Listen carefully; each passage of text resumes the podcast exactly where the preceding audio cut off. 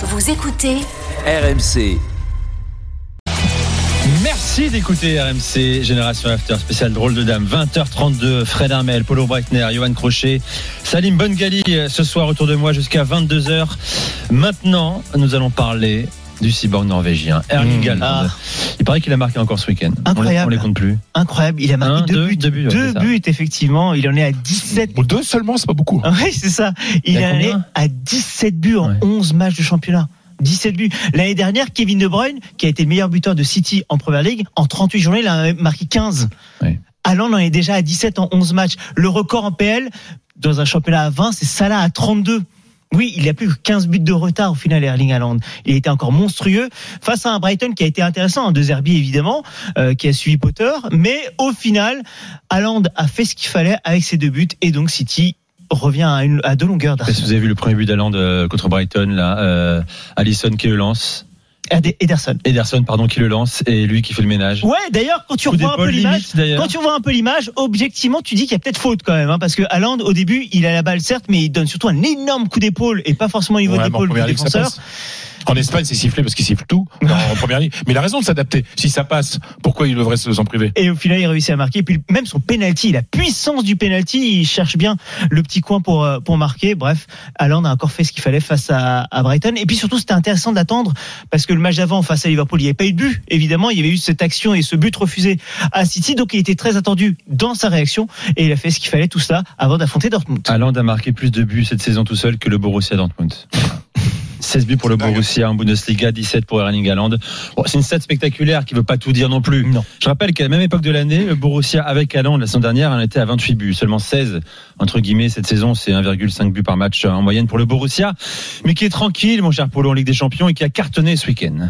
Ouais, alors faut faire très attention parce qu'en fait, on sait pas trop sur quel pied danser avec euh, avec le BFOB. Euh, ils ont certes remporté une, euh, facile victoire avec un Bellingham une fois de plus monstrueux euh, contre Stuttgart, mais en milieu de semaine, euh, la qualification à Hanovre, une équipe de seconde division en Coupe d'Allemagne pour les huitièmes, a été dramatique. Le meilleur joueur, c'était le gardien Kobel qui faisait une grosse boulette euh, le week-end dernier euh, contre le, le leader de l'FC Union. Et si tu veux, il y a eu une explication de texte dans le vestiaire entre les joueurs. Ça, murs ont tremblé parce qu'il y a plein de choses qui ne vont pas. Euh, et ils apprennent pas. Ils sont dans une période évidemment avec ce nouveau coach entre guillemets euh, Edin Terzic, puisque c'est sa deuxième expérience au Borussia Dortmund, euh, qui est pour l'instant extrêmement moyenne. Mais on repart sur les fondamentaux, c'est-à-dire c'est la défense et ensuite on voit ce qu'on peut faire. Il y a toujours énormément de blessés. Il y a des joueurs qui ont la tête dans le sac. C'est Adeyemi évidemment le, le transfuge du, du- de Salzbourg.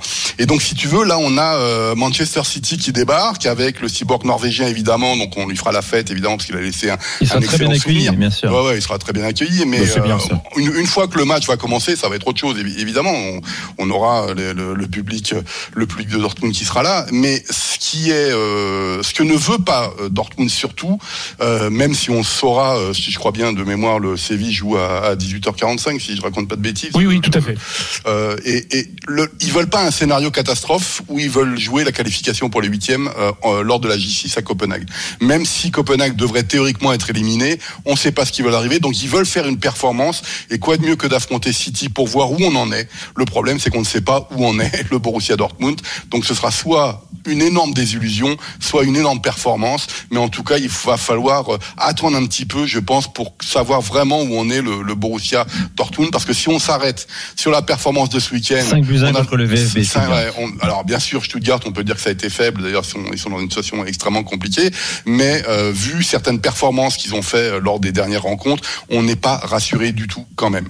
Juste, je rappelle quand même que lors du match aller, City avait gagné 2 buts 1, mais Dortmund n'avait pas été ridicule. Hein. Bellingham ouais, avait marqué, non, puis, zéro, euh, ouais. puis euh, City avait marqué ses deux buts, mais Dortmund avait été loin d'être ridicule, avait vraiment embêté City. Non, mais t'as as raison. Mais le problème, c'est que c'est- toujours ce problème des, des schémas de jeu très défensifs, parce qu'on était passé dans un milieu à trois, et donc on avait défendu tant qu'on pouvait. Il se fait qu'en plus, ils avaient réussi à ouvrir le score, donc tu te prends deux buts de mémoire dans les dix dernières minutes, donc tu dis ah on n'était pas loin, mais in fine, quand tu vois les statistiques du match, etc., il y a une classe d'écart entre les deux équipes.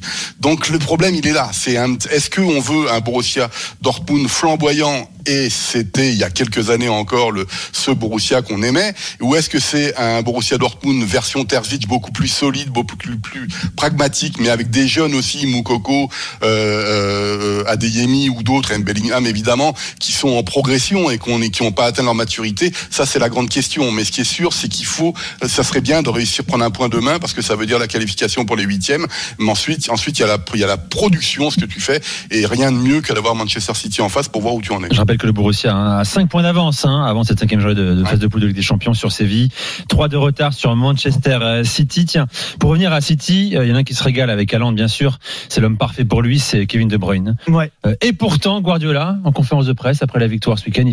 ouais, mais Kevin, il peut faire plus quand même. Mais c'est- 9 buts de passe. Non, mais ce qui est, ce qui est affolant, c'est que Non, Kevin De Bruyne. 9 est- passes, 2 buts. Ouais, il, il a jamais fait autant de passes décisives après après 11 journées depuis qu'il est en, en PL. De Bruyne régale et surtout il fait autant de passes décisives parce qu'il a enfin un neuf. Quelqu'un à servir, pleinement parce que Haaland, dans n'importe quelle position, il arrive à récupérer la balle. Il a encore marqué un but magnifique d'ailleurs face à Brighton également ce week-end de Bruyne. Bref, il est dans une forme exceptionnelle. Et là, t'as Guardiola qui te sort cette phrase.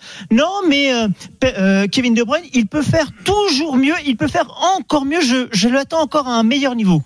Sans Pep. Alors, le truc, c'est qu'il a même pas le sourire en le disant.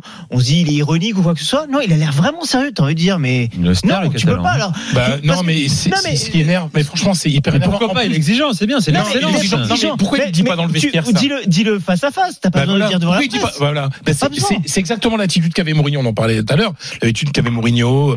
Ces mecs-là qui, qui prennent pas soin des joueurs, quoi. c'est juste pour calmer l'euphorie, c'est juste un message. Comme c'est si, comme si, Kevin De Bruyne, Est-ce qu'il a besoin ça crois- que Kevin De Bruyne, tu le regardes, il a pas l'air d'être bouleversé euh, par ses bonnes C'est performances, clair. quoi. Il est tranquille, il est serein. Il Bah sait ouais. qu'il a un Haaland. on va pas se Et- et plaindre. franchement, Il est cool. Guardiola, il En dit ce plus, qu'il il pense. euh, je connais pas. Je sais pas, tous les Il est- entraîneurs le font, franchement. Il est, il est plutôt, toi qui connais l'Angleterre, c'est un mec cool. euh, Mais il est tranquille, il est il est tranquille, calme. il est calmement très familial, Mais- ce truc et, et tout. puis même, tu même il va se faire, ça il va, marquer un des doublé, il va te amis. faire trois passes d'ess, il reste tranquille Mais quand c'est même. pour ça, quoi, tu vois, il se la pète pas. Donc euh, il a même pas besoin de faire ce genre de sortie en fait. Euh, Dis-lui en face, à la limite. Mais t'as vraiment pas besoin de dire devant la Les gars, tant mieux pour nous. Mais tu sais pourquoi il Ça fait nous fait débattre, Non, mais très tu sais pourquoi bien. plaigné fait quand les mecs sont des robinets Tu de sais pourquoi il fait Parce que si au prochain match il fait record, je sais pas, il met trois trois passes décisives dans le match. Et j'ai réussi à titiller. ah, c'est toujours comme ça, Guardiola.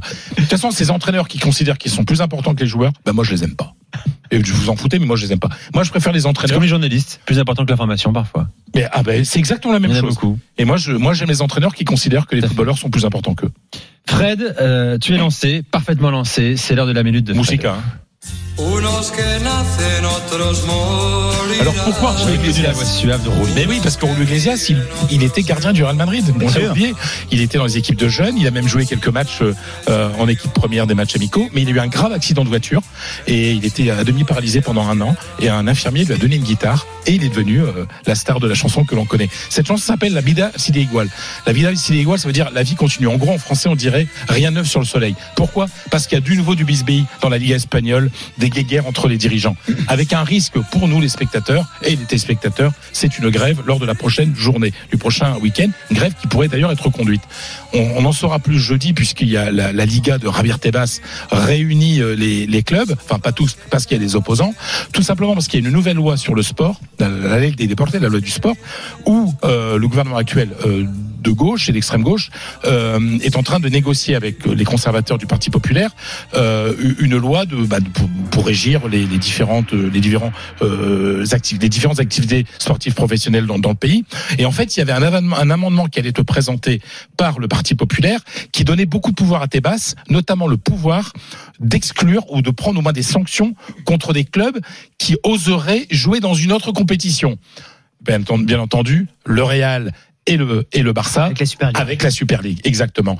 Et, euh, il y avait aussi le fait que un amendement, un amendement qui blindait un petit peu euh, le, la l'accord qu'a passé la Liga avec CVC. Vous savez, ce fonds d'investissement luxembourgeois euh, qui a été refusé par non, trois clubs, le Real, le Le Barça Bilbao. et l'Athletic Club des Bilbao. Et, en, et, et donc le, ces trois clubs ont porté plainte devant la justice ordinaire. Sauf que donc les, ces deux amendements donnaient beaucoup de pouvoir et protégeaient Tebas en tant que président de la Liga. Sauf que l'opposition a décidé de retirer ces amendements et donc Tebas pourrait se retrouver sans pouvoir, pourrait pourrait ne plus pouvoir euh, sanctionner le Real et, et le, le Barça et pourrait ne bah, ne plus euh, que enfin ne pourrait plus euh, continuer l'accord avec CVC qui est qui lui lui paraît essentiel pour l'avenir du foot espagnol. Bon. Donc on est On saura jeudi. on est dans une situation très compliquée, mais c'est finalement c'est la guerre classique qu'il y a entre les, les clubs, la fédération et, et la Liga. Rien de nouveau sous le soleil, comme chantait Iglesias. Ce serait historique. J'aurais aimé aussi, si on avait eu le temps, que tu me parles d'Alex Baena, euh, attaquant de Villarreal, qui a marqué ce week-end, exclu parce qu'il a montré son, son maillot sur lequel figurait un message hommage au vice-président vice-président qui vient de mourir. qui vient de mourir. Il a pris un deuxième jaune, rouge, merci, au revoir. C'est la. Bon. C'est c'est la bêtise des, des, des arbitres. Euh, vous savez, on dit souvent qu'il y a la de loi. leur et- supérieur surtout. euh, comment? De leur De supérieur. leur supérieur. Vous savez, il y a le, la loi et l'esprit de la loi. Et ben parfois, ces arbitres qui sont des juges devraient se souvenir de l'esprit de la loi. On appelle bête et discipliné. Euh, voilà pour la minute de, de Frélo dans un instant, Ouais, mais attends, messieurs. Nico, juste deux secondes. Parce bête et discipliné par rapport à l'arbitre. Et je trouve ça dur pour eux. Parce qu'en fait, tout simplement, s'ils le font pas, ils vont, Ouais, être, ouais, ils d'accord, vont ouais. être réprimandés. Et réprimandés, ça se joue tellement à peu de choses une saison que tu peux te retrouver en deuxième division derrière. C'est pas envie, quand t'es arbitre, de te retrouver en Segunda A. Euh, euh, non, la Segunda. la Segunda. La, voilà. la Liga, la Liga Smart Bank, elle s'appelle. Si ça se joue à un dixième de point ta note à la fin de la saison, t'as pas envie de te retrouver juste parce que t'as pas mis un carton jaune. C'est pas a faux ce que dit. euh, ton maillot. Ce que dit Johan. Le problème, c'est la règle et pas ceux qui appliquent la règle. Oui, mais tu peux avoir aussi un peu de courage en ce moment-là. Ça veut dire, je m'en fous. Euh, circonstance tellement exceptionnelle que je vais pas le sortir. Et c'est pas grave si et je toi, perds tu le ferais, 0,5 Nico, points. si ton. Bien sûr, moi je, je meurs avec mes idées tout le temps. Tous les soirs quand je suis ici parfois. D'accord, mais de Morlan entre eux. D'accord, mais de Morlan. entre Allez les gars, on revient dans un instant, dans un instant le, le quart d'heure des auditeurs face au drôle de dame. Appelez-nous au 32 16, posez vos questions à Fred, à Salim, à Johan, à Apollo. Euh, on est ensemble jusqu'à 22h, vous écoutez RMC, 20h43 tout de suite.